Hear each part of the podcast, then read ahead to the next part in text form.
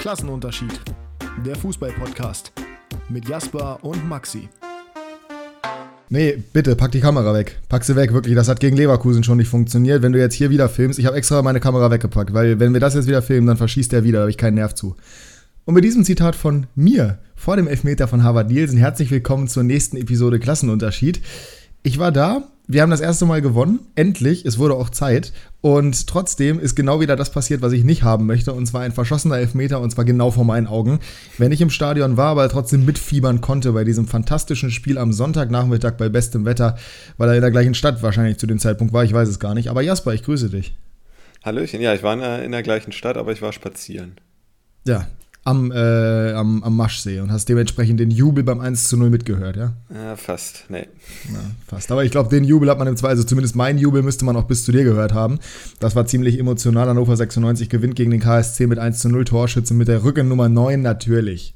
Der Mann, der hat auch schon beim letzten Spiel gegen KSC getroffen, da sein letztes Tor gemacht. Jetzt trifft er wieder Hendrik Weiland. Äh, ich hätte mich fast geprügelt im Block. Es war auch interessant auf jeden Fall, da kann ich gleich nochmal zukommen aber sehr emotionaler Sieg und da kann man schon mal sagen, da tut uns der Klimawandel was Gutes, auch wenn das natürlich zum Kotzen ist eigentlich, dass am 30. Oktober 23 Grad sind. äh, aber war ein schöner Nachmittag. Wer hätte gedacht, dass man Ende Oktober noch nur in T-Shirt ins Stadion gehen kann und es wirklich warm ist? Greta Thunberg hätte es dir sagen können, aber How äh, dare you? War, im Zweifel war die nicht in Hannover an dem Tag. Nee, wahrscheinlich nicht. Also wenn dann äh, sicherlich nicht im Stadion, weil äh, das war das war zu heiß für sie. Das war, glaube ich, ein bisschen zu, zu dramatisch alles. Wobei In, ihr Landsmann hat den Elfmeter geschossen. Ihr Landsmann hat den Elfmeter geschossen und das war der schlechteste Elfmeter, den ich, glaube ich, live gesehen habe im Stadion. Wirklich. Ja, ich habe ihn, ich ihn dann in der, also im, in den Highlights gesehen. Das war schon sehr kacke, ja. Ich, ich, also ich habe das noch auf Twitter gepostet und ich bleibe auch dabei. Wenn du in die Mitte schießt, was in meinen Augen völlig legitim ist, dann schieß entweder komplett flach oder halt hoch, aber nicht so, dass der Ball direkt gegen den Fuß des Torwarts fliegt, wenn er in irgendeine Ecke springt. Also das hat mich so aufgeregt. Aber es ist halt wieder so typisch. Bei Elfmetern bin ich mittlerweile, ich habe bei Elfmetern immer Angst. Im Fernsehen habe ich immer Glück, dann gehen sie meistens rein. Aber immer, wenn ich im Stadion bin, gefühlt, werden Elfmeter verschossen. Das gefällt mir überhaupt nicht. Liebe Grüße an Diaby nochmal. Ja, Liebe, der war ja auch kläglich, aber der wäre wenigstens reingegangen, wenn er aufs Tor gekommen wäre, glaube ich. Nee. Bei Nielsen, naja, wenn er aufs Tor gekommen wäre, wäre er ganz unten in der Ecke gelandet. Boah, Castells war da schon.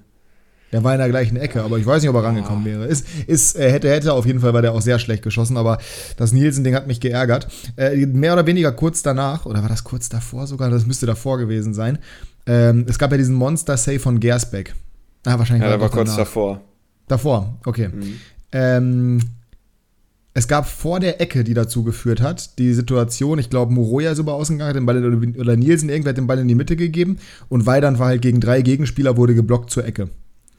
Und die hinter mir haben, also Vater und Tochter, die haben das ganze Spiel, bei jeder Aktion, wenn Weidand nur in der Nähe war, hat, haben die dumme Kommentare gemacht. Boah, der ist so schlecht und oh, da ist er wieder. Und, äh, und ich hasse sowas ja. Ne? Ich finde es ja völlig legitim, wenn man jetzt nicht sein größter Fan ist. Es ist vollkommen okay, er ist halt nicht der beste Fußballer.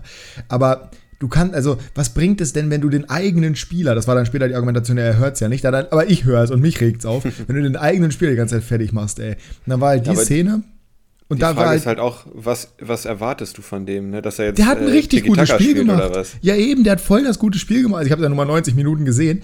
Der hat so gut gespielt, der hat genau seinen Job wieder gemacht. Der hat Bälle festgemacht, der hat die Verteidiger gebunden, der hat Leute eingesetzt, der hat genau das gemacht, was man sich von ihm erhofft. Und am Ende sogar noch das Tor gemacht. Aber auch zu dem Zeitpunkt war es in meinen Augen keine schlechte Partie. Dann wird er da gegen drei Leute geblockt und hinter mir kommen wieder die dummen Sprüche.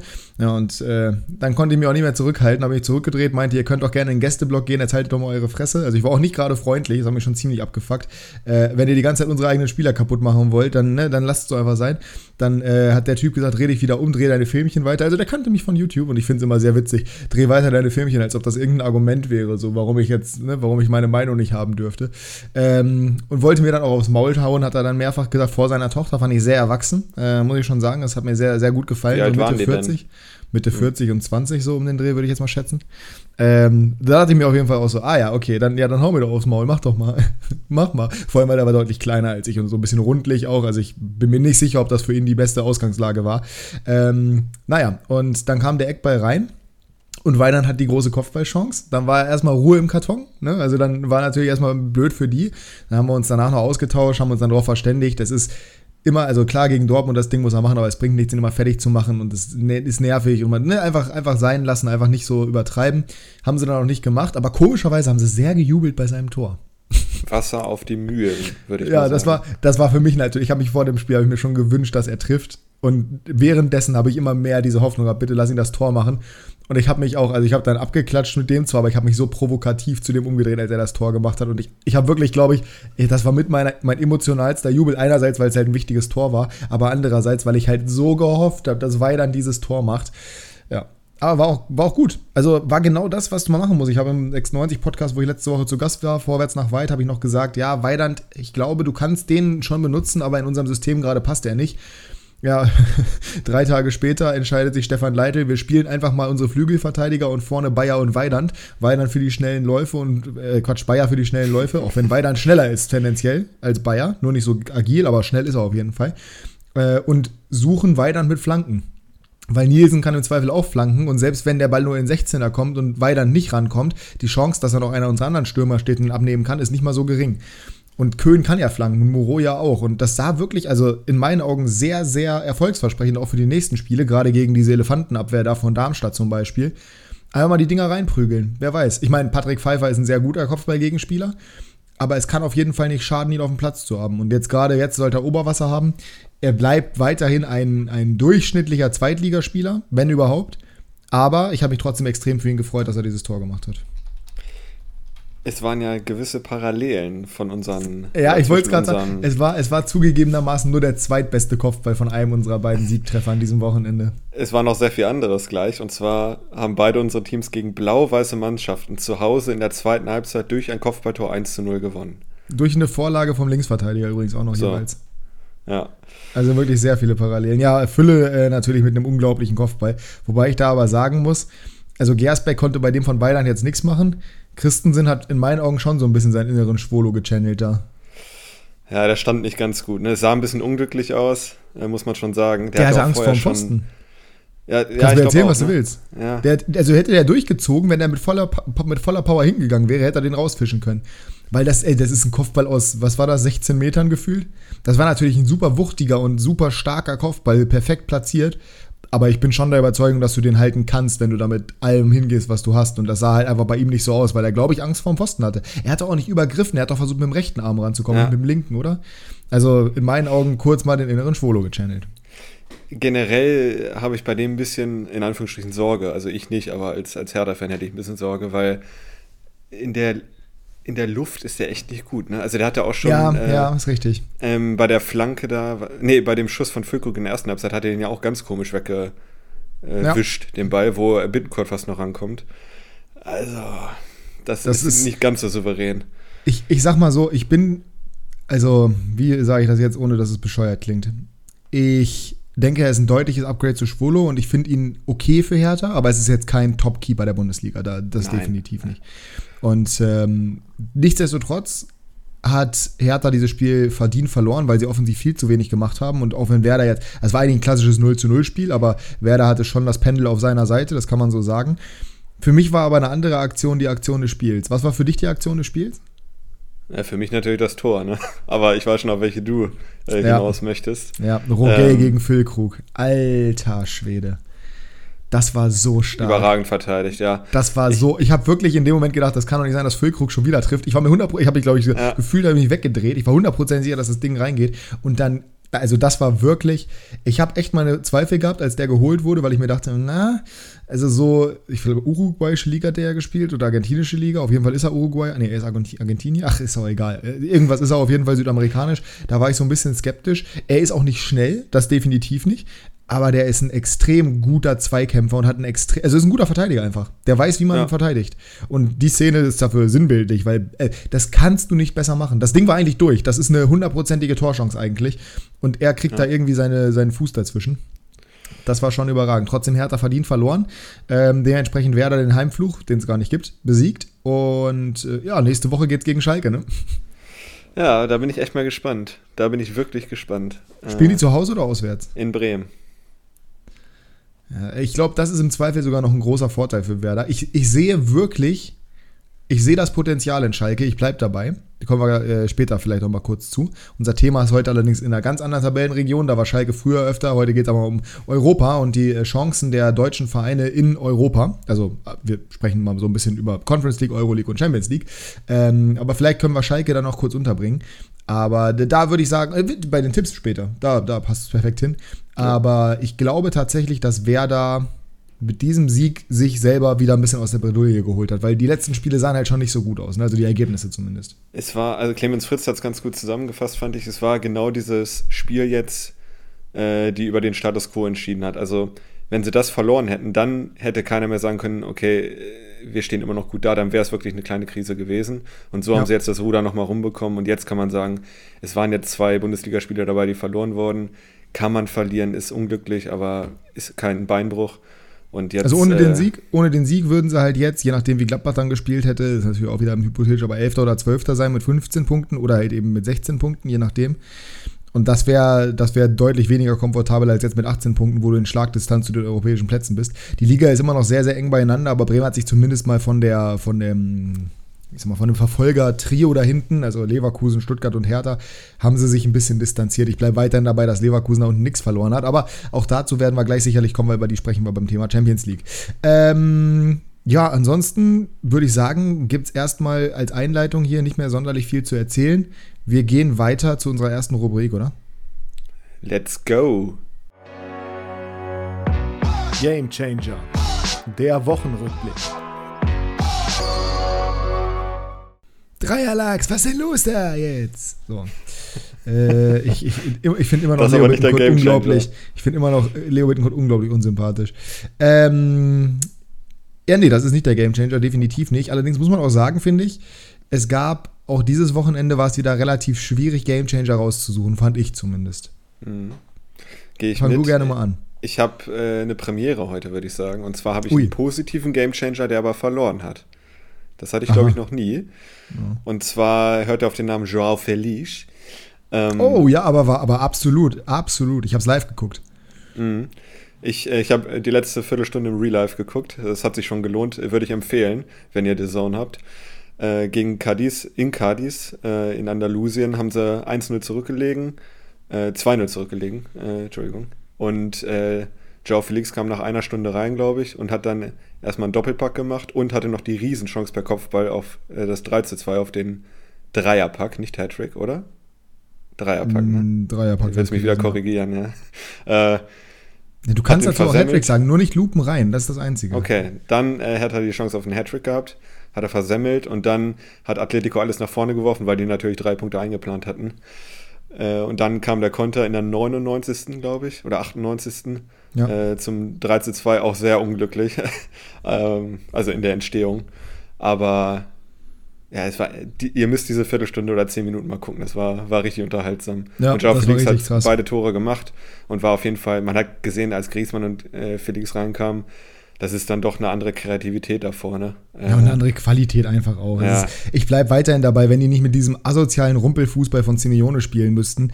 Also die beiden sind viel zu gut für Atletico. Ich hasse Atletico, so, und ich bin jetzt auch kein großer Fan von den beiden, aber wenn es zwei Spieler gibt, mit denen ich noch anfreunden könnte bei Atletico, dann sind es die zwei. Die sind einfach überqualifiziert für diesen spielerischen, nicht existenten Ansatz von Simeone. Und der ist auch völlig überholt. Ich hoffe, der wird bald mal rausgeschmissen. Sieht auf jeden Fall nicht so rosig aus, wenn wir gleich noch zur Champions League kommen. Äh, in der Tabelle sind sie Dritter, glaube ich noch, oder jetzt vielleicht Betis, ich weiß nicht. Nee, nee, sind Dritter, aber sind, Dritter. Äh, sind auch nur 23 Punkte. Also ja, sie eben. haben auf den siebten haben sie nur drei Punkte Vorsprung und das ist. Also sie ja. haben jetzt schon neun Punkte Rückstand auf Real. Und die haben am Wochenende auch nur unentschieden gespielt. Also ja. das ist schon. Das ist die sind dieses Jahr nicht, nicht gut genug, muss man sagen um da oben Wie gesagt, Simeone, Simeone ist überholt. Da bleibe ich komplett bei, das sehe ich 100% so. Ähm, nee, aber schön. Äh, sehr, sehr guter Gamechanger. Ich würde weitermachen und bleibe international und schmeiße Meslier rein. Hm. Von Leeds United. Junger Keeper, guter Keeper. Und er hat, glaube ich, ja, er hat, er hat Geschichte geschrieben. Die erste Niederlage für Virgil van Dijk in Anfield. Und der ist seit 2018 da, ne? Der seit 2018 da. Gegen Leeds United, liebe Grüße an dieser Stelle an unseren äh, ehemaligen Tutor Neil aus, aus Durham, der großer Leeds United-Fan ja. war. E dementsprechend auch ehemals großer Pierre-Michel Lasogga-Fan. Das äh, muss man nochmal ja. kritisch hinterfragen, ja, wer nicht. Ähm, ja, Liverpool mal wieder gegen einen kleineren Gegner. Äh, nachdem sie ja nach dem Spiel gegen City auch schon gegen Nottingham verloren haben, verlieren sie jetzt wieder gegen Leeds, sind Tabellen Neunter. Leeds kann sich so ein bisschen aus dem Keller unten befreien. Äh, gehen früh in Führung durch Rodrigo Moreno nach einem hanebüchenden Fehler von Joe Gomez, beziehungsweise Abstimmungsfehler von Gomez und Allison. Dann kommt der Ausgleich äh, für Liverpool durch, ich weiß gar nicht wen. Ja, Salah. War Salah? Okay, ja, 50-50 Chance. Entweder Salah oder nicht Salah. ähm, und dann in der Nachspielzeit, beziehungsweise in der 90. Minute, glaube ich, äh, Somerville nach, also wieder unglaublich schlecht verteidigt von Liverpool. Genonto gibt ja. den Ball in die Mitte. Ablage auf Somerville und der ja, schießt einfach mal drauf und das Ding geht rein. Also wirklich ganz, ganz wild und Wesley hat halt unglaublich viele Aktionen gehabt gegen die Offensive von Liverpool. Da waren ein, zwei Weltklasse-Paraden dabei, die sind richtig verzweifelt an ihm. Ähnlich wie Kobel bei, ähm, ich weiß nicht, ob du den reinwerfen wollen würdest, aber wie Kobel gegen, äh, gegen Frankfurt, das war auch sehr, sehr stark mhm. und da hat sich Meslier eigentlich relativ, relativ nah dran ge dran gewuselt. Ja, wenn man sich das überlegt, ne, dreieinhalb Jahre oder wie lange auch immer ungeschlagen zu Hause und dann verlieren sie, also Virgil van Dijk, und dann äh, verlieren sie gegen Leeds, die ich glaube, wenn die da eine Klatsche bekommen hätten, wäre auch äh, Jesse Marsch weg gewesen. Ja, weil, dann wäre Jesse Marsch gewesen. ja, sehr gut. Ähm, 19. gewesen vorher und aus den letzten sechs oder sieben Spielen zwei Punkte geholt. Auch gegen etwas kleinere Gegner. Also da, da lief es überhaupt nicht. Und dann gewinnen sie in Anfield. Das ist, das sind Geschichten, die der Fußball schreibt, Max. Das sind, ja, das sind Geschichten, die der Fußball schreibt. Hast du noch einen zweiten Gamechanger?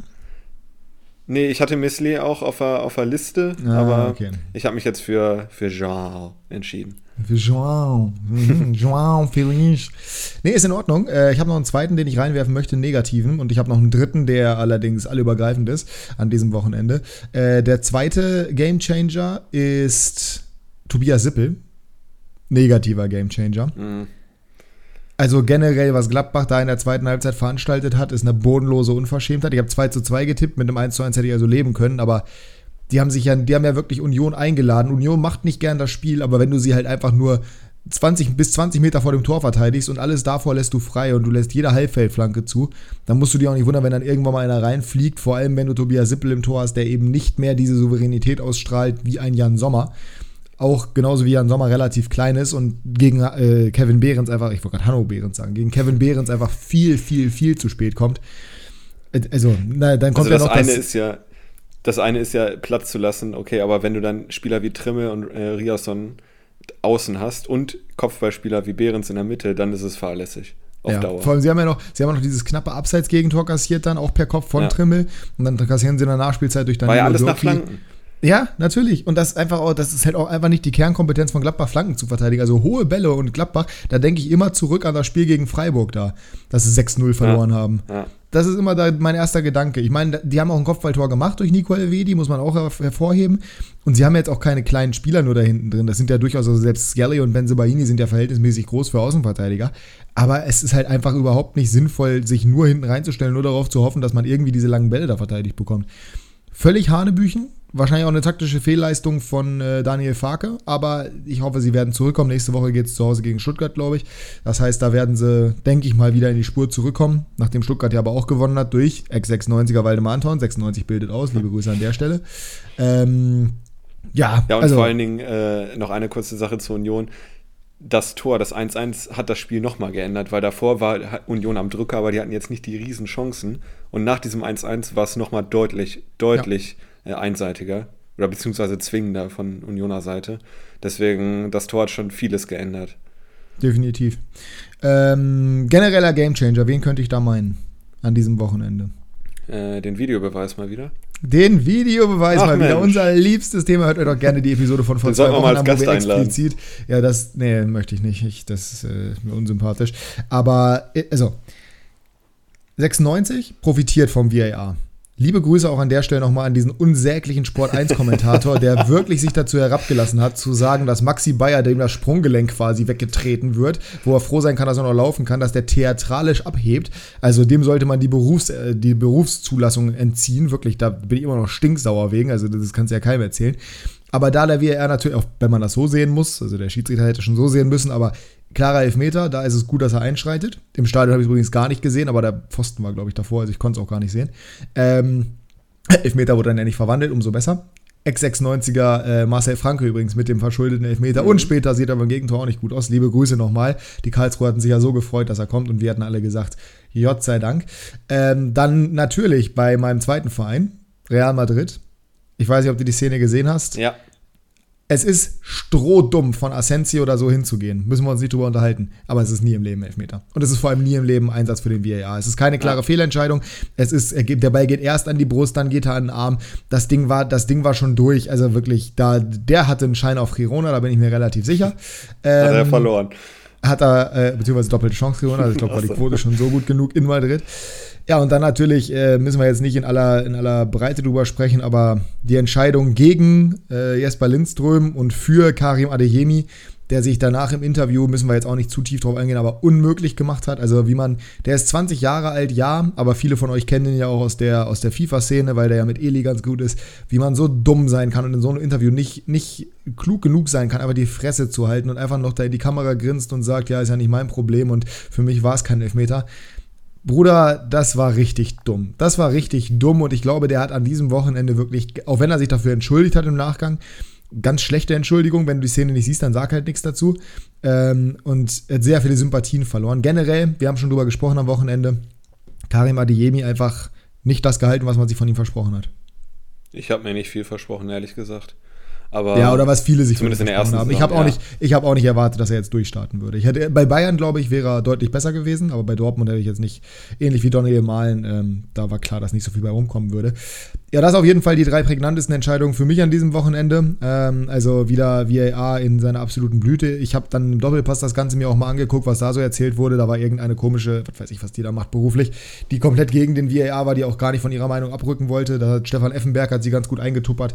Ähm, du musst natürlich immer den Kontext sehen und ich bin auch der Meinung, dass der VR überholt werden muss und dass vor allem einfach die Kompetenz mehr da sein muss, also dass du einfach hochqualitativere Schiedsrichter da unten reinsetzen musst und nicht in Dennis Eitig in dritte Liga pfeifen lassen solltest.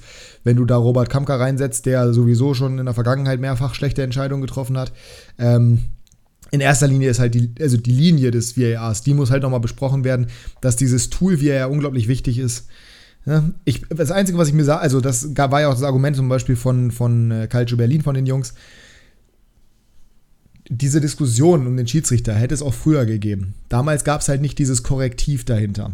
So, jetzt hast du Diskussion, obwohl es eigentlich eine korrigierende Einheit gibt, aber der Mensch ist ja in der Masse nicht klüger. So, du kannst ja sagen, okay, es sind ja jetzt zwei, die drauf gucken, beziehungsweise sogar mehr. Es ist ja ein Team, was im Kölner Keller sitzt, was drauf guckt. Das heißt, die Chance, müsste ja höher sein, dass keine Fehlentscheidungen mehr passieren, aber genauso gut kann sie auch andersrum sein, weil menschliche Fehler können sich auch einfach kumulieren. So, es kann durchaus sein, dass der Schiedsrichter auf dem Platz einen Wahrnehmungsfehler hat, dass der VAR aber auch jetzt in dem Fall war es natürlich noch bitterer, weil er die Bilder nicht zur Verfügung hatte. Aber, ähm, und das geht natürlich gar nicht, da müssen wir gar nicht drüber sprechen. Das sieht auch, da sieht man auch wieder, dass der VAR in Deutschland deutlich schlechter funktioniert als in anderen Ländern wie Spanien oder England. Aber nichtsdestotrotz, ähm, kann auch da ein menschlicher Fehler passieren. Auch die Menschen im Kölner Keller sind nicht von jeglicher, äh, von jeglichen Fehlern befreit. Und deswegen den ganzen VAR in Frage stellen, völliger Blödsinn in meinen Augen, aber es muss auf jeden Fall darüber gesprochen werden. Das, das darf in meinen Augen darüber gesprochen werden, dass da halt eine Verbesserung unabdingbar ist, weil ansonsten kommst du irgendwann in die Situation, dass du keine Grundlage mehr dafür hast, irgendwie zu sagen, ja, wir äh, bauen komplett darauf und wir glauben, das macht den Fußball fairer und dies und das und hast du nicht gesehen. Weil ich glaube, zumindest mal bei Real war es jetzt nicht so dramatisch, immer noch einen Punkt Vorsprung Tabellenspitze und haben nicht verloren. Aber bei Frankfurt wirst du, glaube ich, diese Woche jetzt niemanden finden, der sagt, der VAR macht den Fußball fairer. Ist natürlich auch sehr Recency Bias und sehr selektiv. Äh, Frankfurt ist laut wahre Tabelle Erster, aber ja, ich finde das immer ein bisschen schwierig. Wahre Tabelle ist auch so ein Thema für sich. Ähm, und Frankfurt hat in der Vergangenheit auch schon öfter vom VAR profitiert, meiner Meinung nach. Aber natürlich sind die abgefuckt jetzt gerade. Kann ich komplett nachvollziehen. Das kann ich nachvollziehen. Und äh, da möchte ich noch einmal kurz zum Werder-Spiel zurückkommen, weil Mitchell Weiser, wenn die gelbe Karte nicht so dumm gewesen wäre, beziehungsweise so ja, wenig schlimm, er hat sich, glaube ich, vor den Ball gestellt oder den Ball kurz weggetreten. Ja, weggetreten hat er ihn. Äh, weggetreten. Dann wäre der auch mit Gelb-Rot vom Platz geflogen. Ich glaube, da sind wir uns einig, ne? weil das ist eigentlich eine gelbe Karte, das die er da gegen Richter. Ja, ja, da, also er muss dafür runterfliegen. Das ist halt wieder dieses Thema, du, also in meinen Augen, wenn die gelbe Karte steht, dann darfst du nicht mehr mit in Kontext nehmen, wofür es diese gelbe Karte gab. So, dann hast du eine gelbe Karte. Und wenn du gelb verwarnt bist, dann musst du halt aufpassen. Dann kannst du nicht in den Zweikampf gehen und sagen, ja, aber das erste Foul, das war so wenig, warum habe ich es denn dafür bekommen? Wenn du gelb hast, dann geh nicht, dann geh nicht gelbwürdig in den Zweikampf. Ich finde diese Diskussion jetzt mit diesem Fingerspitzengefühl seit Bellingham, ich finde das so, oder seit Komar oder was auch immer, ich finde das so unsäglich, wirklich. Das kotzt mich so an, dass immer so getan wird, als ob, ja, okay, er hat einen Ball nur weggespitzelt, aber es ist gelb. Es ist soft, es ist hart, aber es ist gelb. Und dann hast du gelb und dann kannst du nicht in den Zweikampf gehen und erwarten, dass du nicht gelb-rot bekommst, nur weil die erste Karte soft war. Das ist so dumm, aber er hat sie nicht bekommen, ne, und am Ende jetzt, glaube ich, auch nichts geändert am Spielverlauf, selbst wenn er sie bekommen hätte. Er kann aber froh sein, dass er da Glück gehabt hat. Da sind wir uns, glaube ich, einig. Ja, wobei, also ich glaube, wenn Bremen in der 65. Unterzahl ist, dann weiß ich nicht, ob sie jetzt gewinnen würden. Äh, gewonnen hätten, besser gesagt. Ach ja, das war ja zu dem äh. Zeitpunkt. Ich habe das gerade falsch verordnet. Ich dachte, das wäre nach dem 1-0 gewesen. Nee, nee, das mein war Fehler. eine halbe Stunde vor Schluss. Also hätte das Spiel auch noch mal in eine andere Bahn lenken können. Ist richtig. Übrigens, ähm, Gelb-Rot gab es ja auch für Jerome Gondorf. Ne? Also im Endeffekt Ähnlich, wieder bei unseren beiden Teams, allerdings diesmal umgekehrt. Weil Weiser hat sie nicht bekommen und Gondorf hat sie bekommen. Und Gondorfs erste Gelbe war auch ziemlich soft. Deswegen wurde sich auch extrem darüber beschwert über die zweite Gelbe, die er bekommen hat. Aber der fliegt auch mit Gelb-Rot vom Platz. Und da ist halt in meinen Augen genau richtig. Also genau deswegen, also das untermauert halt meine Argumentation, die ich gerade hatte, weißt du? Mhm, ja. Auch ein Ex-Bremer, Geronimo. Geronimo, ja. Vor denen hatte ich ja extrem Angst, das war kurz aus dem Nähkästchen hier geplaudert. Vor dem Spiel habe ich ja gesagt, nee, nicht vor ihm jetzt kollektiv, aber so. vor dem Mittelfeld der Karlsruher. Hatte ich vor dem Spiel extrem Respekt, weil ich glaube, du hast schon, also ein viel kompakteres und gefährlicheres Mittelfeld, was man leicht unterschätzen kann, findest du nicht als bestehend aus Gondorf, der extrem erfahren ist, dann Nebel, der extrem talentiert ist, dann dazu noch den besten Spieler der zweiten Liga mit Wanizek und ich weiß gar nicht, wer der vierte ist, auf jeden Fall hat Jensen gespielt, aber der wurde ja relativ früh ausgewechselt. Ja, der ist für Nebel rausgegangen. Ja, ja, genau. Nebel kam dann rein, deswegen, ich suche gerade den vierten Mittelfeldspieler von denen. Ich gucke mal kurz nach. Breithaupt? Drin stoppt. Äh, ja, genau, Breithaupt auf der 6. Und das ist schon ein Mittelfeld, wo ich dir ganz ehrlich sage, die sind so kompakt und so gut und haben so viel Qualität. Das hat mir Sorge gemacht, aber ich war sehr enttäuscht. Also, das war gar nichts. Die haben nicht mhm. gut gespielt. Da kam nicht viel. Und auch Wanizek hat keinen guten Tag erwischt. Wirklich überhaupt nicht. Also der war gar nicht zu sehen. Der war komplett abgemeldet. Ich weiß nicht, ob der so von Kunze hops genommen wurde, aber du hast den nicht wahrgenommen im Spiel ich habe das nur bei Kickbase verfolgt und da hat er irgendwie nach 40 Minuten 12 Punkte gehabt. Was das ja für ihn extrem ungewöhnlich ist. Ja. Ja. Ja. Der hat äh, normalerweise, also der hat jetzt gegen, der hat die ersten Spiele niemals unter 120 Punkte gemacht, außer am ersten Spieltag beim 0 zu 5 gegen Paderborn. So dann gegen Darmstadt beim 1 zu 2 hat er mal 35 gemacht, dann 99 gegen Fortuna bei der Niederlage und jetzt 32. Also er lässt gerade extrem nach, seinen Punkteschnitt von 200 in Kickbase konnte er gar nicht halten. Ist jetzt auf 166 abgerutscht, immer noch brutal.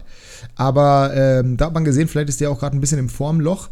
Und das ist natürlich dann gleichbedeutend dafür, dass Karlsruhe ins Formloch rutscht, weil wenn der beste Spieler, den du im Kader hast und der beste Spieler der zweiten Liga, wie ich gesagt habe, wenn der natürlich nicht performt, dann wird es für dich schwierig. Haben jetzt drei Spiele in Folge verloren. Ah, mhm. könnte, könnte schwierig werden. Mal gucken.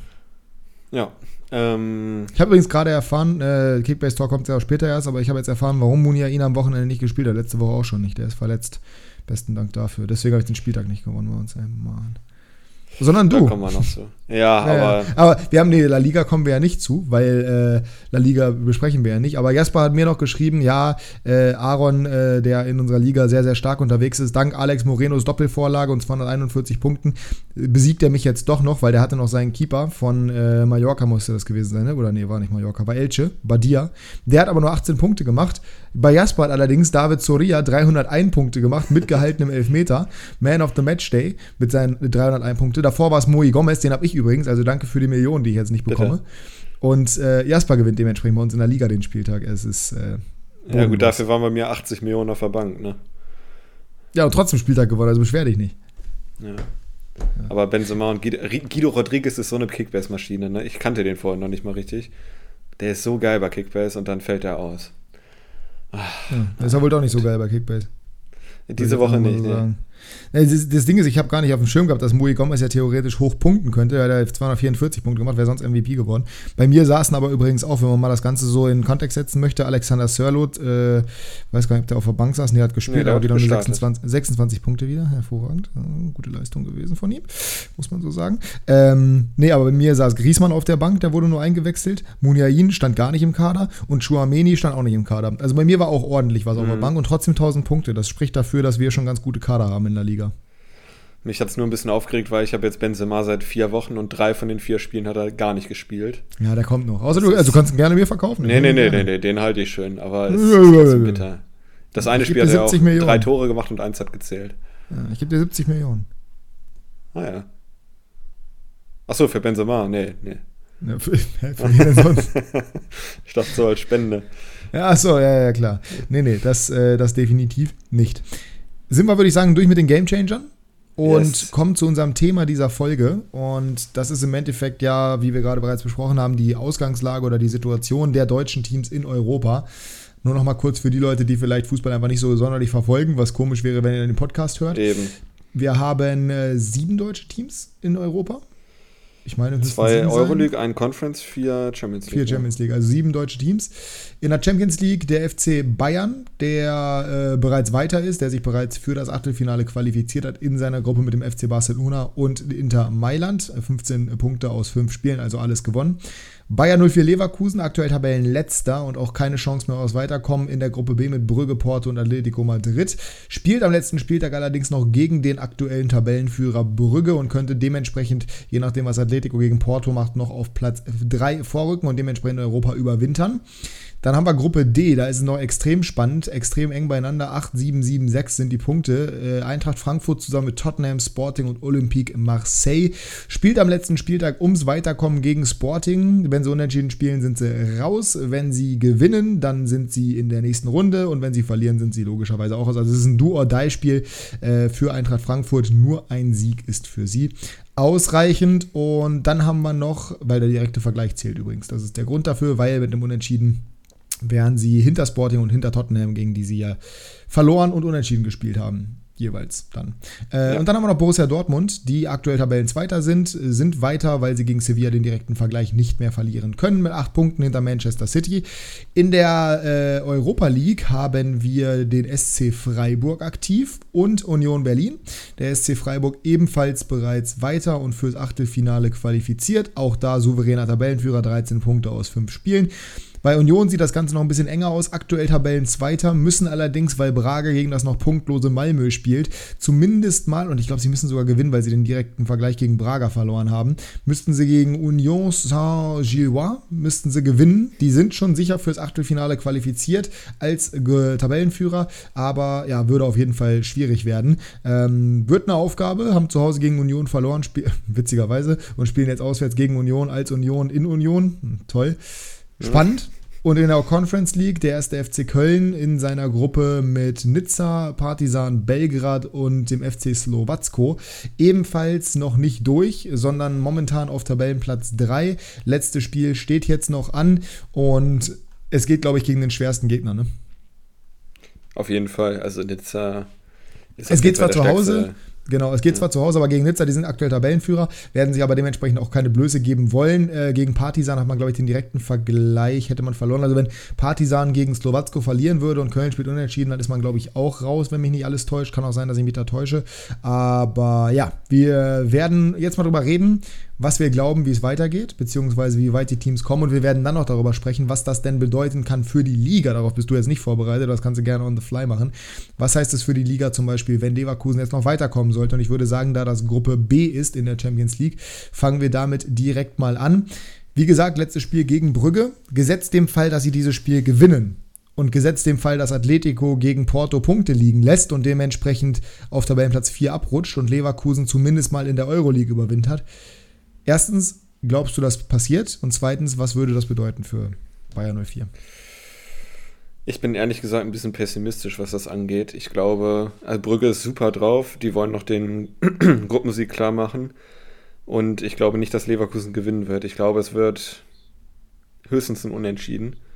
Ich sage jetzt mal Unentschieden und dann wäre Leverkusen sowieso raus. Nee, Es sei denn, Atletico verliert.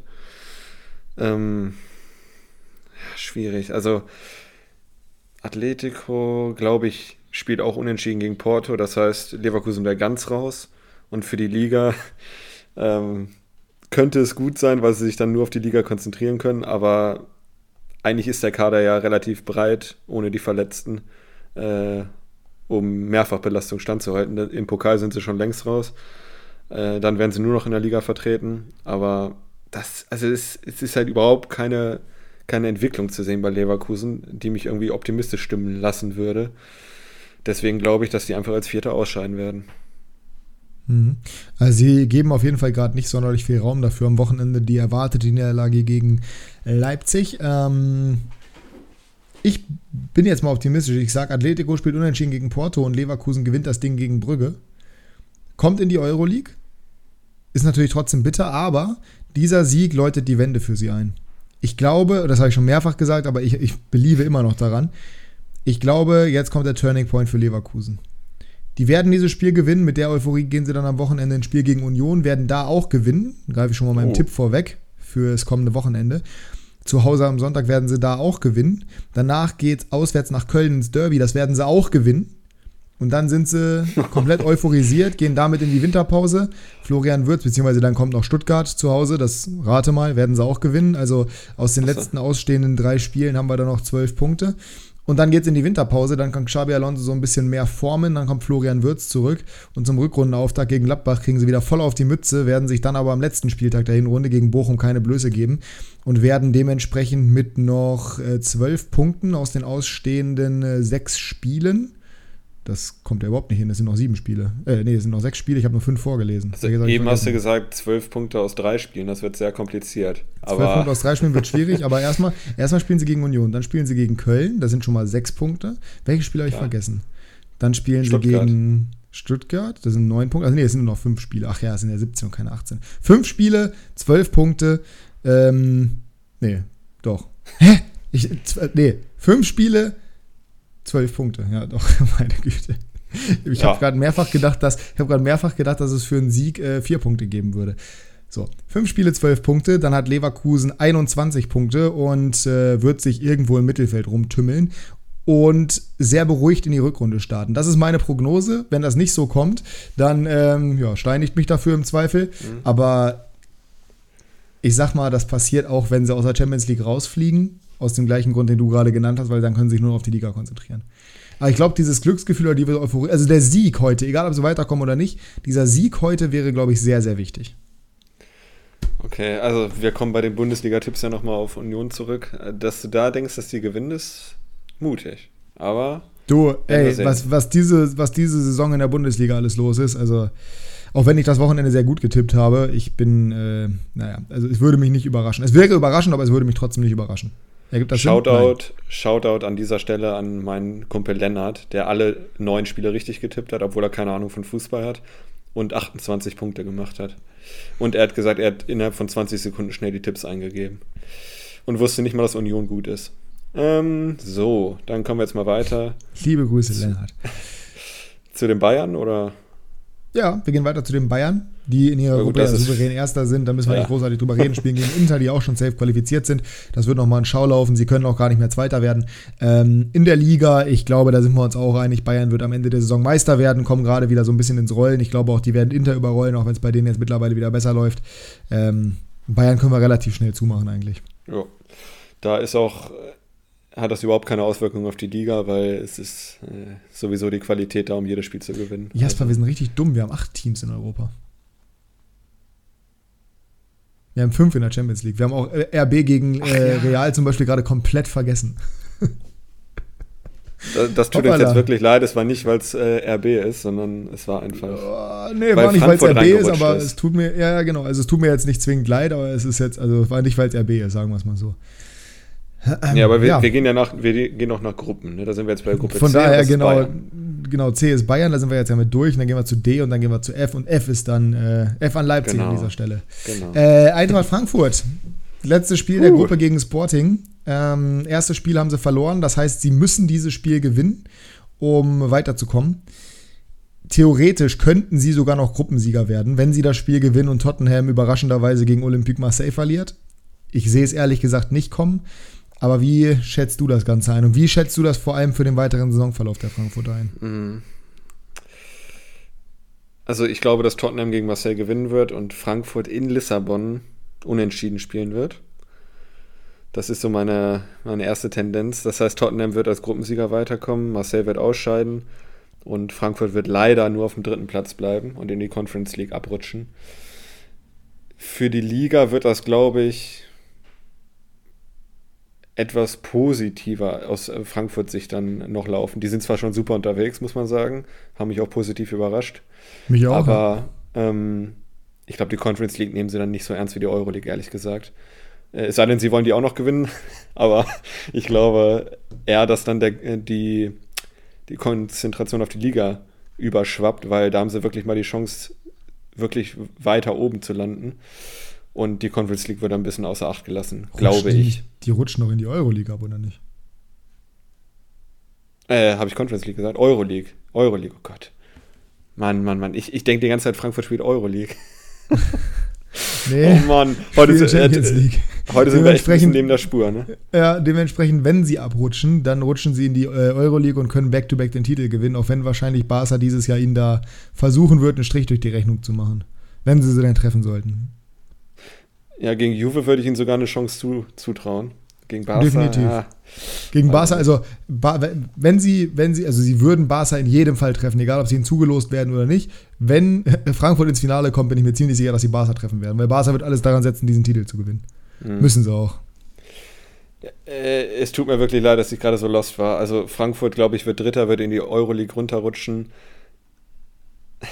Das ist jetzt die Frage, nehmen sie die Euroleague dann wieder so ernst wie letztes Jahr? Aber ich glaube, dieses Jahr, sie haben halt letztes Jahr die Bundesliga abgeschenkt, ne? Und die waren im Mittelfeld die ganze Zeit. Ja. Und jetzt haben sie wirklich mal die Chance, auch in der Bundesliga weit oben zu landen. Deswegen glaube ich, dass es in der Euroleague dieses Jahr nicht so weit gehen wird und äh, in der Bundesliga sie dafür eine ganz gute Rolle spielen könnten. Ich gehe eins zu eins mit. Also genau gleiche Meinung tatsächlich. Kann ich mich ja. nur anschließen. Äh, ich kann mir sogar vorstellen, dass sie gegen Sporting verlieren, übrigens. Also das, ja, also das würde ja nichts ja. ändern. Ne, selbst wenn Marseille unentschieden spielt äh, gegen Tottenham, wäre Frankfurt dann trotzdem draußen, weil äh, trotzdem in der äh, Euroleague, weil sie den direkten Vergleich gegen Marseille gewonnen haben. Ja. Was ganz eng ist für mich, ist äh, Gruppe F mit Leipzig, die wir ja eben kurzzeitig vergessen haben. Ähm, also Real wird Gruppensieger, ich glaube, da, da sind wir uns einig. Leipzig in Donetsk. Das Ding ist ja, wenn Donetsk gewinnt, ist Donetsk weiter, ne? Obwohl sie punktgleich sind, weil Donetsk in Leipzig gewonnen hat. Mhm. Ich bin mal optimistisch und sage, die spielen unentschieden in Donetsk und äh, qualifizieren sich als Zweiter. Und für die Liga, sie haben einen breiten Kader. Sie haben einen sehr breiten Kader, wenn sie nicht gerade viele Verletzte haben. Und die können das gut auffangen und ich sage auch, wenn sie sich qualifizieren, wer weiß, wie lange es dann noch weitergeht in der Champions League. Also bis ins Halbfinale sollten sie nicht planen. Ich glaube, nee, dass das, das in der Liga jetzt keinen großen Unterschied machen würde. Da sind sie jetzt schon weiter oben. Ich glaube, sie sind jetzt schon wieder, haben 19 Punkte, sind jetzt, glaube ich, auf Platz 5 oder so. Ne? Ähm, das ist schon wieder langsam in den Gefilden, wo sie auch hingehören und sich sehen. Äh, ich glaube, das wird in der Liga jetzt keinen großen Unterschied machen, wenn sie weiterkommen. Äh, werden natürlich alles geben in, in der Champions League. Also die werden die nicht abschenken, ganz sicher nicht. Aber äh, die Liga ist wahrscheinlich doch wichtiger für sie nochmal. Und mhm. ich glaube, dass sie da weiter performen werden. Ähm, ja, doch, gehe ich mit. Ich glaube, es, also es könnte das gleiche passieren, was ich gerade prognostiziert habe bei Leverkusen in einem anderen Rahmen, weil Leipzig ja jetzt schon deutlich besser dasteht. Aber ich glaube tatsächlich, dass sich äh, Leipzig in einen Rausch spielen könnte langsam. Natürlich ärgerlich für die dann, dass dann die Winterpause kommt. Aber wenn man sich die ausstehenden Termine jetzt noch anguckt, es geht jetzt noch gegen Donetsk, dann geht es gegen Hoffenheim, dann gegen Freiburg, gegen Bremen und dann erst im Januar wieder gegen Bayern. Das heißt, da werden sie dann wahrscheinlich wieder eingenordet. Aber ich kann mir tatsächlich vorstellen, dass die alle vier ausstehenden Spiele gewinnen gegen Schachter auswärts, äh, die, die sind momentan zu gut drauf. Gegen Hoffenheim auswärts. Hoffenheim ist gerade wieder in dieser, in dieser Phase, wo, sie, wo man nicht einordnen kann, was sie machen. Dann äh, gegen Freiburg ist ein super schweres Spiel, aber ich glaube, zu Hause sorry, aber da sehe ich kaum Land für, für Freiburg. Und dann noch auswärts in Bremen. Sorry an der Stelle, aber da sehe ich auch einen ganz klaren Favoriten.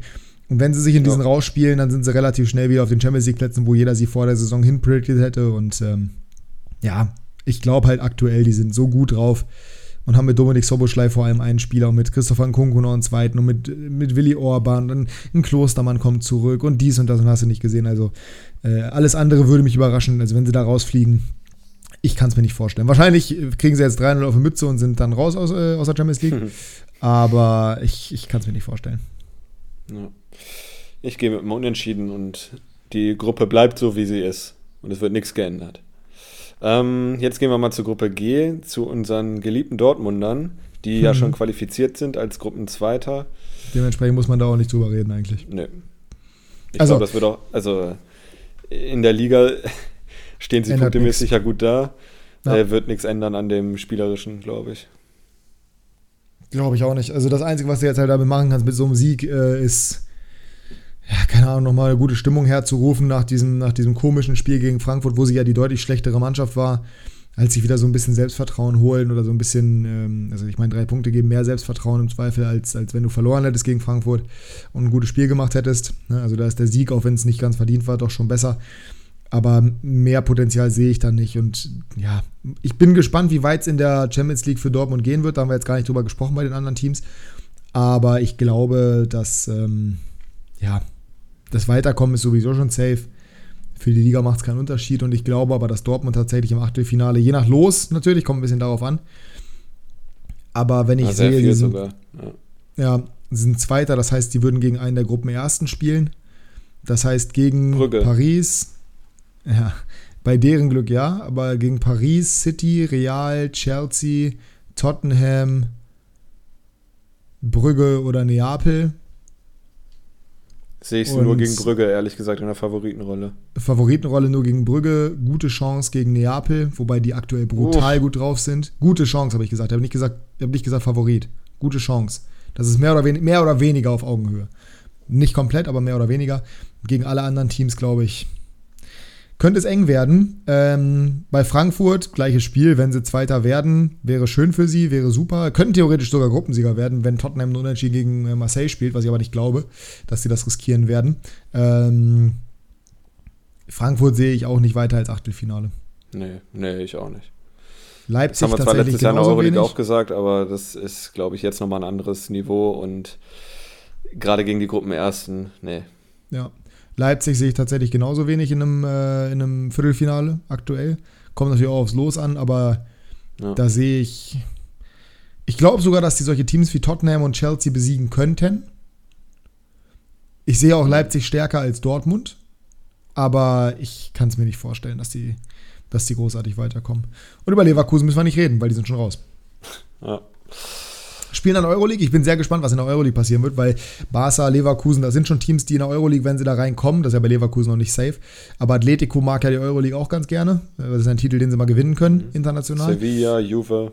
Genau, also das könnte schon, das könnte schon sehr, sehr geil werden und dementsprechend natürlich auch die Frage, wie weit geht es für unsere deutschen Vertreter, wobei da die Frage ist, was macht Union, die jetzt aktuell auf, wie gesagt, auf Platz 2 stehen, ähm, vier Punkte hinter Union äh, Saint-Gillois Union Royale Saint-Gillois. Jetzt, jetzt weiß ich endlich, was die ganze Zeit komisch war, aber das steht hier nicht. Hier steht nur Union SG. Ähm, und zwei Punkte vor Braga, die aber, glaube ich, den direkten Vergleich gewonnen haben. Ne? Äh, Union hat 1-0 gegen Braga zu Hause gewonnen und auswärts verloren. Ne? Aber ich weiß nicht, wie hoch. Äh, 1-0. Ah, ausgeglichener, ausgeglichener ja. Vergleich. Das heißt, mit einem Unentschieden. Unentschieden reicht. Naja, nee, weil Braga ja gewinnen würde und dann bessere Torverhältnis hätte. Ah. Äh, mhm. Union spielt gegen? Äh, Union äh, Royal Saint-Gillois. Achso. Nee, ich sag, die kommen weiter. Äh, Müssen aber gewinnen dafür, ne? Wenn Braga gewinnt, ja. Äh, Braga spielt gegen Malmö, die sind auch punktlos. Ich sage, Union und Braga werden beide gewinnen und Union qualifiziert sich als Gruppenzweiter. Sehr gut. Sage ich auch. Forza Union. Äh, ich sehe aber auch da ehrlich gesagt jetzt keine riesigen Chancen über das Achtelfinale oder Sechzehntelfinale ist es, glaube ich, erstmal rauszukommen. Ne? 16, oder müssen die noch sogar diese Qualiphase spielen? Doch, die treten doch noch gegen die Teams an, aus der, die aus der Champions League runterkommen, oder? So ist das doch. Ja. Ja, okay, dann, dann Maseltoff äh, Union. Ich glaube, dann geht es auch nichts. dann dann, dann, dann wird es, glaube ich, schwierig. Sage ich jetzt einfach mal so. Aber, Aber wir sagen beide, dass sie sich erstmal qualifizieren. Das ist doch schon mal Genau, gut. genau. Und Freiburg, da haben wir den großen Vorteil, die sind definitiv im Achtelfinale, weil die haben sich ja als äh, Gruppensieger bereits vorqualifiziert. Die haben rasiert. Kein Spiel verloren bisher, werden es wahrscheinlich auch nicht mehr tun. 12 zu 2 Tore, ist auch stark. Ziemlich brutal, ja. Wie weit kann es für Freiburg gehen international? Und wie bei, also bei Union übrigens bin ich der Überzeugung, dass das überhaupt keinen Unterschied machen würde, ob die jetzt rausfliegen oder nicht. Ich glaube, das wäre, ich hätte gedacht, dass es so wäre, aber die spielen so ihren Stiefel. Bei Freiburg, glaube ich, könnte das nochmal für die Liga mehr Kräfte freisetzen. Tatsächlich. Also, freisetzen, also. Ja, ja, positiv. also positiv. Union überperformt sowieso schon krass. Auch wenn auch es mhm. ihnen gegönnt ist oder wenn sie wirklich gut spielen. Aber ich glaube, da ist halt nicht mehr viel Luft nach oben. Und bei Freiburg ist, glaube ich, wirklich sogar noch ein Schnuff Luft nach oben, wenn sie äh, nicht mehr diese Doppelbelastung mhm. haben. Das Ding ist ja auch, das muss man jetzt mal ganz nüchtern betrachten. Freiburg hat in der Saison, in der Bundesliga-Saison, in der gesamten Saison, weil die sind ja auch ungeschlagen in der Euroleague, zwei Spiele verloren gegen Bayern und Dortmund und gegen Dortmund war es komplett unverdient. Ja. Das heißt, sie haben einfach ein schlechtes Spiel gehabt und der Rest ist einfach so souverän. Die spielen so unglaublich gut. Ja. Also Deswegen glaube ich, ich eben, dass das noch Ich traue denen was zu. Ich traue denen auch äh, in der Euroleague gegen stärkere Gegner absolut was zu, weil die einfach genau ja. wissen, was sie zu tun haben. Ja. Also. Gehe ich komplett mit, zumal sie ja, also sie spielen gegen Gruppenzweiten oder halt ein Team aus der, aus der Champions League.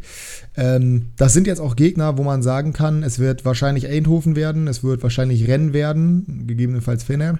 Ähm, Ludo Goretz oder Rom. Äh, Roma wäre schwierig, aber Ludo Goretz wäre möglich, sage ich jetzt mal. Ähm, dann gegebenenfalls, ne, Union geht nicht, aber gegebenenfalls Braga, wo ich sie auch vorne sehe. Real Sociedad oder Manchester United wird beides, glaube ich, schwierig, aber Real Sociedad sehe ich auch nicht als unmöglich an. Äh, Sturm Graz oder Feyenoord müsste das sein. Oder Lazio. Das ist alles machbar für Freiburg. Alles machbar, ja, alles machbar. Und äh, Monaco oder Trabzon oder Roter Stern. Ich, also, ist krass, dass man das sagt, aber ich sehe wirklich realistische Chancen aufs Viertelfinale und vielleicht sogar weiter ja. für Freiburg. Je nachdem, Absolut. was aus der Champions League runterkommt. Ja, gehe ich mit. Ähm, dann schließen wir jetzt mal ab mit der Conference League. Ähm, ja. Und zwar mit dem ersten FC Köln, der dort auf dem dritten Platz ist, wenn ich mich nicht täusche, ja. ja. In der Gruppe D, äh, hinter Nizza und Partizan Belgrad, vor dem FC Slowako. Slowacko. Ich, Slowacko. Ähm, das können wir kurz machen. Ich glaube, die scheiden aus. Ja, und ich glaube, es tut ihnen gut. ich glaube auch, dass es ihnen gut tut, weil es ist, es ist, wir sagen es ja fast jede Woche, es ist absoluter Wahnsinn, was dieser Kader an Output hat. Das ist es ist unglaublich. Und es ist jetzt ein Kader ohne Jonas Hector, ohne Elis Giri. Das sind vielleicht die beiden besten Spieler. Das und, ist und der Jubicic, das wäre der drittbeste Spieler. Jubicic, genau. Ich habe dir den Screenshot geschickt von der Startaufstellung gegen Hoffenheim. Ja, ist, ja unglaublich. Und ich dachte mir, überhaupt einen Punkt geholt haben. Und es war nicht mal unverdient. Und es war ja. 48 Stunden nach dem Euro, äh, Conference League Spiel. Ja. Also das ist ja, das Nicht ist das größte Lob, was man machen kann, dass die ah, doch, verdientermaßen Punkt geholt haben. Das ist mit diesem Kader unglaublich. Aber ich glaube, gegen Nizza werden sie ein bisschen eingenordet und äh, werden das verlieren. Und Unentschieden würde auch so oder so nicht reichen, weil gegen Partisan haben sie den direkten Vergleich verloren. Eben. Also ich sage mal, ich bin mir ziemlich sicher, dass sie ausscheiden werden.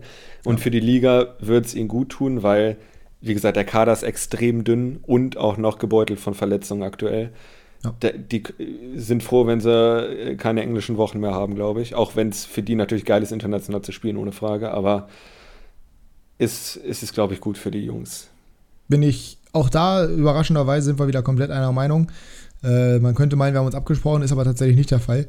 Das hat ich man bei den äh, Fauxpas Genau, haben wir Pass sehr stark gesehen. Ähm, nee, ich bin mir sehr sicher, dass sie nicht gegen Nizza gewinnen und dementsprechend das würde schon nicht reichen. Sie müssten gewinnen und das sehe ich halt einfach nicht.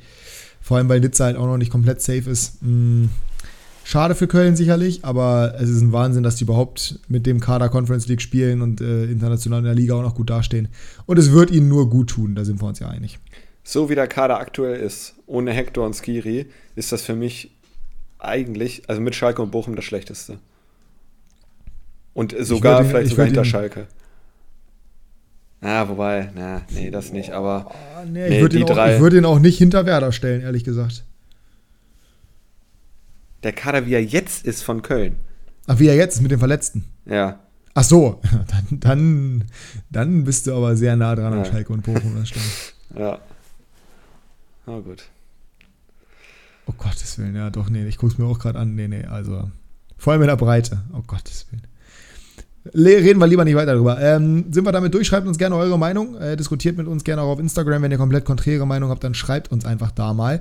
Wir gehen weiter zur finalen Rubrik für diesen Podcast, würde ich sagen. Außer du hast noch irgendwas zu sagen. Wie immer, nein. Bestens. Abfahrt. Kickbase Breakdown.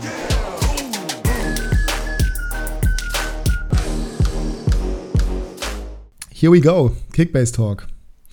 Was war los am Wochenende, mein Lieber?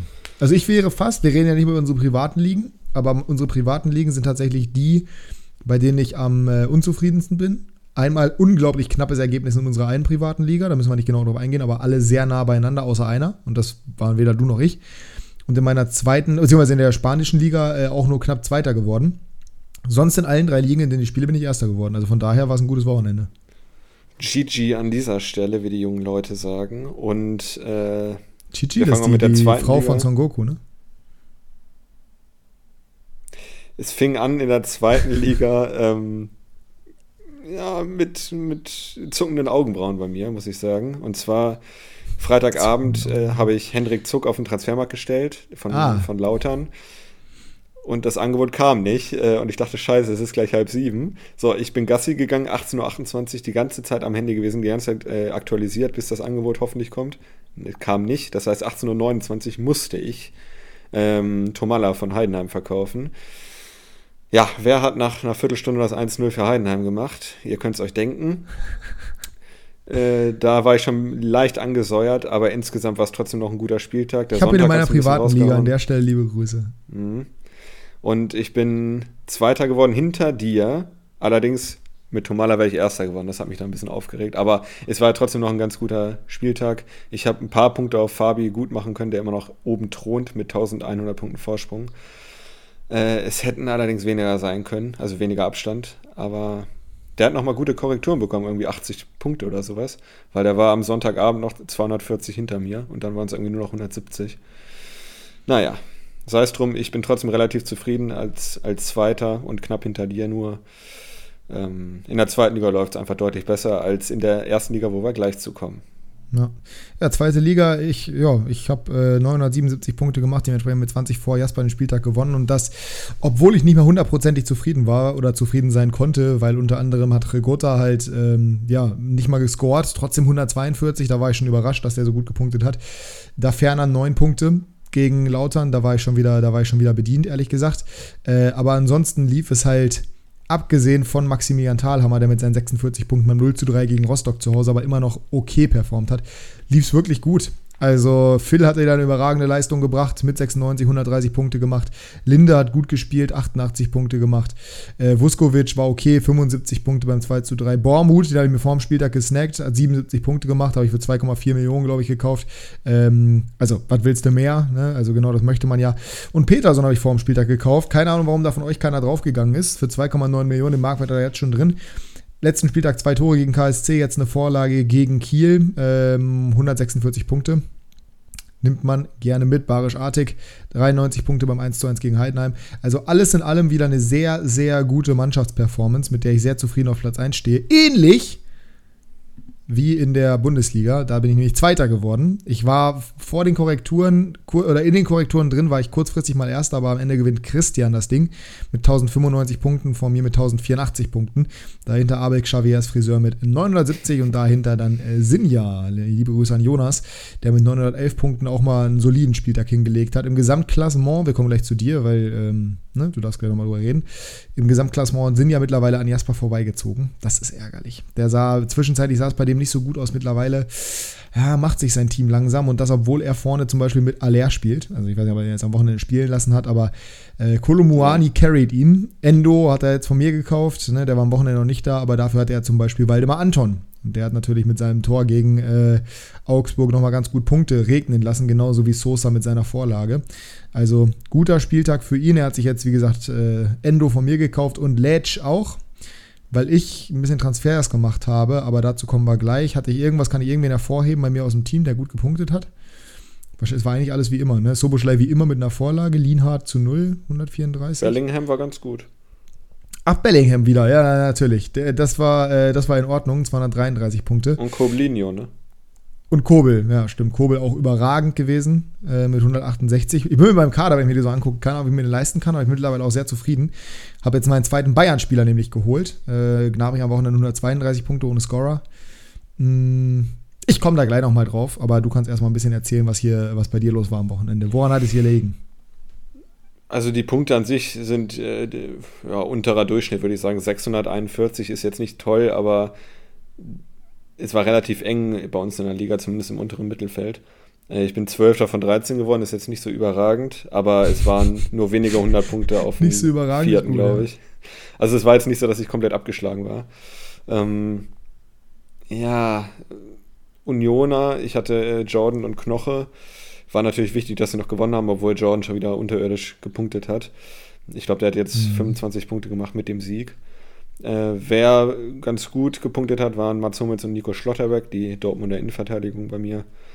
Und äh, ja, sonst ist das schon relativ mager. Ich habe jetzt äh, ja, nur neun Spieler. Das ist natürlich ein bisschen wenig. Ähm, zumindest neun ich, da, kann ich dir, da kann ich dir aushelfen, das geht. Das ich habe nämlich, hab nämlich jetzt äh, wegen meiner Transfers habe ich ein bisschen zu viel, also ich habe ein bisschen hoch gepokert habe nämlich Gnabry geholt für 38 Millionen. Ja, ich habe es gesehen. Äh, 32 Marktwert. Ja, aber 38 ist für den noch in Ordnung, finde ich. So wie der gerade in Form ist, ein Bayern Mittelfeldspieler, ein Bayern Offensivspieler. Der ist halt gerade halt noch zu günstig, ne? Ja, weil er auch bis letzte Woche, vorletzte Woche komplett scheiße war. Ja, aber der war bis vor, bis vor ganz kurzer Zeit, war der noch bei 45 Millionen, 48 Millionen. Jetzt 38, habe ich gerne gemacht, kann ich mir gerade auch leisten. Und äh, alleine die, diese, diese Achse, in Anführungsstrichen, aus Kobel, Davies, Bellingham, Gnabry, Tyram und Wind und Soboschlei, die ich mir definitiv alle leisten kann. Da bin ich schon, da, da stelle ich auch gerne Lückenfüller auf. Hab mir jetzt, äh, hab schon ein bisschen was verkauft, Endo und Lete, nämlich, oder Letsch und habe mir dafür Loschek geholt und Stindel von Sinja im äh, Tauschstil. Habe mir dazu Klostermann geholt. Ich werde also immer mit zehn Spielern spielen vorerst, weil Klostermann werde ich definitiv aufstellen. Ich habe auch nur drei Verteidiger aktuell. Ähm, gegebenenfalls sogar noch Lückenfüller äh, Peter Pekarek. Aber Klostermann wird ja irgendwann zurückkommen und der steigt halt auch schön, kostet aktuell nur 2,9 Millionen. Das kann man also alles ganz gut machen. Ähm, ich bin sehr gespannt. Ich habe äh, Lienhardt im Kopf schon wieder abgegeben, also den könnte ich dir geben. Ich habe noch einen äh, Schäfer. Ich brauche alles außer Verteidiger. Ja, ich habe noch einen Schäfer und ich habe noch Schäfer, Scholloy und Loschek im Mittelfeld, von denen ich nur einen halten kann. Da habe ich ein bisschen, habe ich nicht drüber nachgedacht. Ich war mir, war klar, dass ich Schäfer abgeben möchte. Ich wusste aber nicht, dass ich, wenn ich Loschek kaufe, ich mir ja äh, Scholloy gar nicht mehr kaufen muss, weil jetzt habe ich halt da einen zu viel. Aber Scholloy ja auch mittlerweile wieder fit, den würde ich eigentlich auch ungern abgeben. Mal gucken, wie ich das mache. Ähm, ja, und also ich bin, ich bin aktuell wirklich top zufrieden. Also einen von den dreien zum Beispiel könntest du haben. Verteidiger brauchst du nicht, dass ich dir Lienhardt anbieten können, aber wer nicht will, der hat schon. Hat schon. Ja, ich habe acht. Das reicht. Ähm, Und gerade ja, Dann sind wir eigentlich durch, dann gehen wir zu den Tipps, ne? Ja, wird auch Zeit langsam. Ähm, Bundesliga startet am Freitag wieder mit dem gerade angesprochenen Markus Thüram gegen den VfB aus Stuttgart. Oh, das ist schwierig. Äh, ich sage aber, Gladbach rehabilitiert sich ein wenig und gewinnt 2 zu 1 zu Hause. Ich sehe das überhaupt nicht schwierig. Stuttgart äh, hat jetzt gerade seine leichte Siegesserie gestartet, die wird aber relativ krachend zu einem Ende kommen. 4 zu 1 für Gladbach. Siegesserie heißt ein Sieg. Haben sie nicht davor auch gewonnen? Gegen Dortmund 5-0. Oh, davor haben sie aber gewonnen. Und im Pokal. Echt? Ah ja. Gut. Ähm, gehen wir mal weiter zur, zum Big City Club. Äh, der empfängt nämlich den Rekordmeister aus München. Und das wird wenig erfolgreich werden. Überraschenderweise. Denn sie werden mit 0 zu 3 verlieren. Ja, 1 zu 1. Nein, Quatsch. ich habe schon die großen Augen durchs, durchs Display gesehen, auch wenn wir gar kein FaceTime machen. Ähm, 3 zu 0 sagst du, ich sag sogar 4 zu 0. Die Augsburger äh, müssen das Last Minute, die Last Minute Pleite gegen Stuttgart verdauen und spielen zu Hause gegen Champions League Team Eintracht Frankfurt. Und das wird 1 zu 1 ausgehen. Oh Mann, das wollte ich auch sagen. Ich habe, glaube ich, noch nicht ein einziges Mal auf Frankfurt diese Saison, aber ich glaube halt wirklich, dass Augsburg da einen Augsburg? Punkt holt. Ja, ja. Ich glaube wirklich, dass sie da einen Punkt holen. Also, dass Augsburg einen Punkt holt. Dementsprechend, ich bleibe auch beim 1 zu 1 dann. Na, 2 zu 2, komm, gehen wir darauf. Die Vielleicht TSG aus Hoffenheim. Ja, bitte. Offensivspektakel in Hoffenheim. Achso, ja, Hoffenheim gegen, äh, also das, das El Plastico, Hoffenheim gegen Leipzig. Mhm. Ähm, Leipzig gewinnt das. 2 zu 4. Ich sage 2 zu 3. Weniger Tore werden fallen in Mainz gegen Wolfsburg und zwar wird das ein 1 zu 1. 2 zu 2. Wir sind aber relativ ähnlich schon wieder dabei. Es, ist, es, es gefällt mir nur so halb. Wobei. Nee, weißt du was? Wolfsburg gewinnt das. 1 zu 2. Oh, okay. Durch äh, Doppelpack Wind, ne? Auch mir reicht auch im Zweifel schon, wenn er spielt und eine Vorlage macht. Aber von mir aus auch gern Doppelpack. Mal sehen, ob der wieder in die Startelf rückt. Viele sagen, der gehört da unbedingt hin. Viele sagen, nee, der ist noch nicht so weit. Ich, äh, wenn er fit ist, gehört er hin. definitiv, definitiv. Ähm, Ruhrpott-Duell. Dortmund gegen Bochum. Das einzig mhm. wahre. In Dortmund wird das, glaube ich, ein 4 zu 1. So ein 5 zu 0 genau wie gegen Stuttgart. Bellingham ah, ja. Hattrick diesmal. So, jetzt Bremen gegen Schalke. Wahrscheinlich spielt er nicht, jetzt, weil ich so gesagt habe. Perfekt. Äh, Bremen gegen Schalke, ja, Topspiel am. Das ist das Topspiel, ist das auch ein bisschen, bisschen fragwürdig, meiner Meinung nach. Aufsteigerduell in äh, Bremen. Ähm, ah, musst du auf Bremen tippen, ne? Sicherheitstipp 2 zu 1 für Bremen. Sage ich auch für Schalke. Zwei, ähm, Leverkusen gegen Union. Hast du, hast du gerade für Schalke gesagt? Nein. Also dein Tipp äh, ist 2 zu 1 für Werder Bremen, ja? Leverkusen empfängt dein Union Tipp ist, Berlin. Wie ist dein Tipp nochmal? Ich möchte das jetzt gerne nochmal hören. Dein Tipp, wie ist dein Tipp nochmal? 2 1.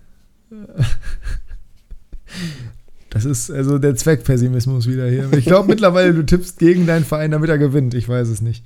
Ähm, das ist ja wirklich bodenlos. Gegen Schalke tippt der auf. Also, naja. Wenn, wenn Bremen übrigens auswärts auf Schalke spielen würde, würde Jasper 0-4 tippen. Ähm, Leverkusen gegen Union. So wie letztes Jahr, ne? So. Das war ja 0-4. Ach ja, 1-4, ja, stimmt. Äh, Leverkusen gegen Union. So, du sagst Heimsieg und zwar 2 zu 1. 2 zu 1. Ich sage 0 zu 1 für die Hauptstädter. Und das, oh, das letzte Spiel ist unsere beiden äh, internationalen Teams, Freiburg gegen Köln. Weil wir ja sonst so wenige internationale Teams haben, wie wir gerade schon besprochen haben. Ungefähr ein Drittel der Liga. Ähm, 2 zu 0 für die Freiburger.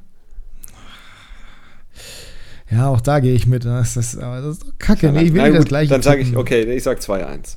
Okay, dann sage ich 2-0. Perfekt. Danke, dass du dich nochmal angepasst ja. hast.